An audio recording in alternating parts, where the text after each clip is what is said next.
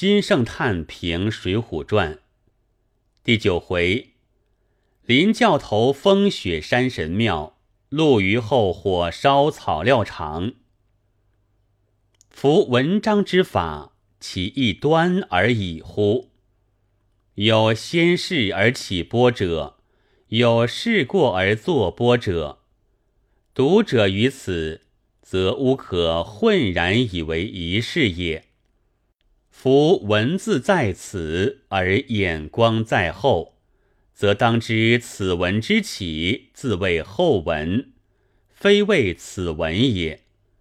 文字在后，而眼光在前，则当知此文未尽，自谓前文，非谓此文也。必如此，而后读者之胸中有真有现。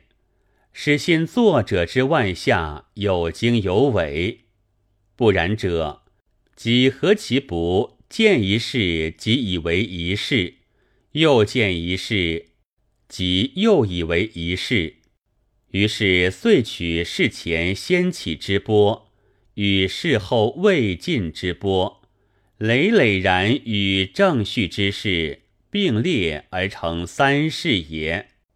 如九生儿李小二夫妻，非为真林冲于牢城营有此一个相识，与之往来火热也；亦自在格子背后听说话一段绝妙奇闻，则不得不先作此一个地步。所谓先事而起波也。如庄家不肯回与吃酒。亦可别样生发，却偏用花枪挑起块火柴，又把花枪炉里一搅，何至拜衣之后，向火多时，而花枪犹在手中也。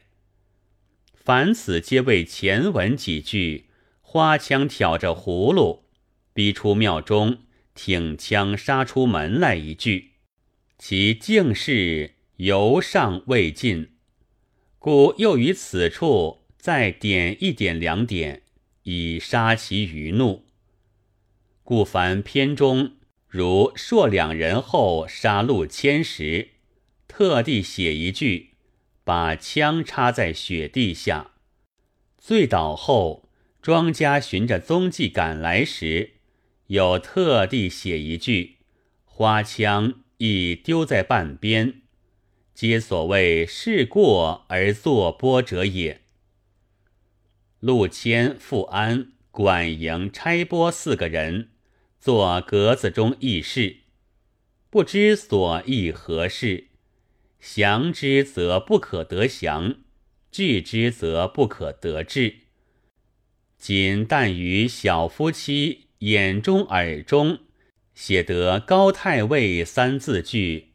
都在我身上聚，一帕子物事，约莫是金银具。换汤进去，看见管营手里拿着一封书据，忽断忽续，忽明忽灭，如古锦之文，不甚可指；断碑之字，不甚可读。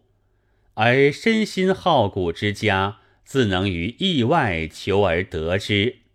真所谓鬼于文，胜于文者也。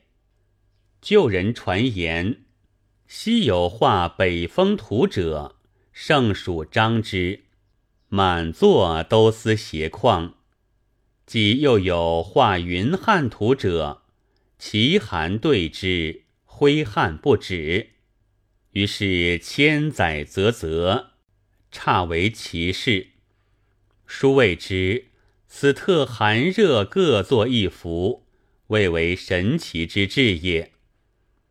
奈安此篇独能于一幅之中，寒热见作，写雪便其寒彻骨，邪火便其热照面。昔百丈大师患疟，僧众请问：“夫为和尚尊厚若何？”丈云。寒时便寒沙蛇离，热时便热沙蛇离。今读此篇，亦复寒食寒杀读者，热食热杀读者，真是一卷疟疾文字，为意林之绝奇也。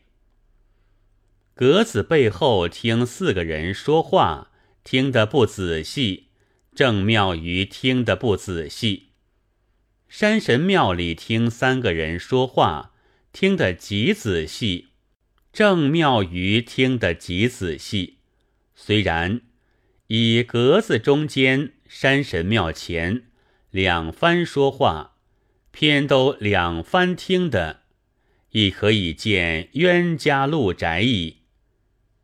乃今愚人有次次说人不休，则独何哉？此文通篇以火字发起，乃又于大火之前先写许多火字，于大火之后再写许多火字。我读之，因物同是火也，而前呼陆谦，则有老君借盆。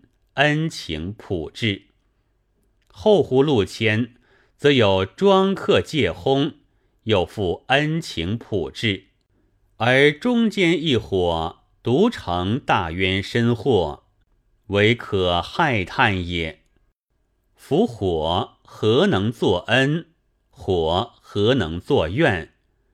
一家之以人事，而恩怨相去，遂至于世。然则人行世上触手碍眼，皆欲祸机，亦复何乐乎哉？文中写情写景处，都要细细详查。如两次照顾火盆，则明林冲非失火也；只托一条棉被，则明林冲明日原要归来，今只做一夜计也。如此等处甚多，我亦不能辩指。孔子曰：“举一隅不以三隅反，则不复矣。”